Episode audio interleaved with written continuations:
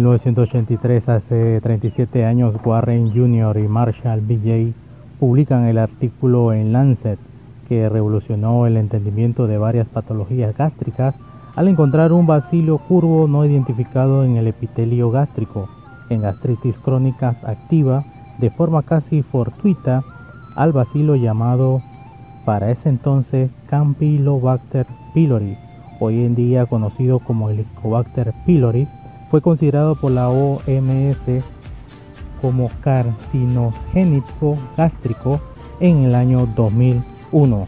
En el año 2005 fueron galardonados con el Premio Nobel de Medicina por su contribución, ya que para ese entonces el H. pylori no era considerado como una bacteria. Hoy en día podemos saber que la bacteria H. pylori ocasiona lo que es la acidez, el reflujo y la gastritis reside en las paredes del estómago, produce el ácido, el reflujo, la gastritis y también algunas partes del sistema digestivo produce úlceras. La bacteria crece en la mucosa del estómago, ocasiona inflamación, pero sobre todo es un patógeno que necesita para crecer y reproducirse estar en un ambiente fértil lleno de glucosa, de muchos carbohidratos y sobre todo cuando tenga un sistema inmune bajo o desequilibrado. El sistema inmune cuando está bajo hace proliferar la bacteria pylori. Por esa razón podemos decir hoy que podemos tener una, una cura definitiva porque se puede controlar. Primero que nada necesitamos eh, saber qué alimentos estamos comiendo que le están dando vida a esta bacteria y los alimentos son los carbohidratos ya que estos se, se transforman en glucosa y la glucosa es un abono para la, la bacteria pylori. De igual forma, tomar suficientemente agua es vital para evitar el reflujo, ya que todas las personas que sufren de reflujo y gastritis es porque no toman suficiente agua.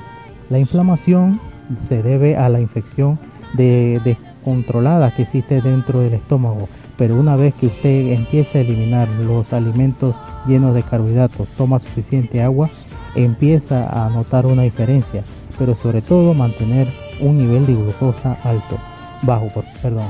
Eh, la hierbabuena nos puede ayudar porque destruye la bacteria. La hierbabuena es, tiene sus remedios la, la destrucción de la bacteria, regula el tránsito intestinal y tiene propiedades estimulantes y sedantes. Usted tomará 7 hojitas de hierbabuena, pondrá agua a calentar, la echará una vez que el agua esté hirviendo y una vez fría puede tomar este té tres veces al día hasta notar la diferencia. Hierbabuena destruye la bacteria, regula el tránsito intestinal, es decir, que la va a ayudar en el estreñimiento también y también tiene eh, propiedades que estimulan y son sedantes. Así que la hierbabuena contra la H. pylori puede tomarla con moderación.